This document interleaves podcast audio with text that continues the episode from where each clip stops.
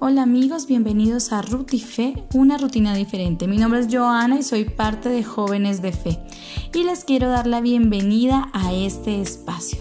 Les cuento que les hablo desde la ciudad de Bogotá. Para hoy vamos a estar entre los 12 y 22 grados centígrados, así que tener en cuenta este clima para elegir el outfit. Eh, les quiero eh, compartir un poquito de la palabra de Dios. Vamos a irnos a San Mateo capítulo 5 versículo 16.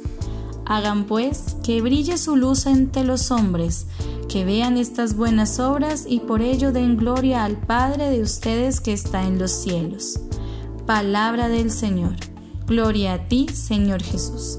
Así que la tarea para hoy, queridos amigos, es precisamente hacer brillar nuestra luz ante los hombres, pero no una luz propia, sino la luz que nos viene del Señor.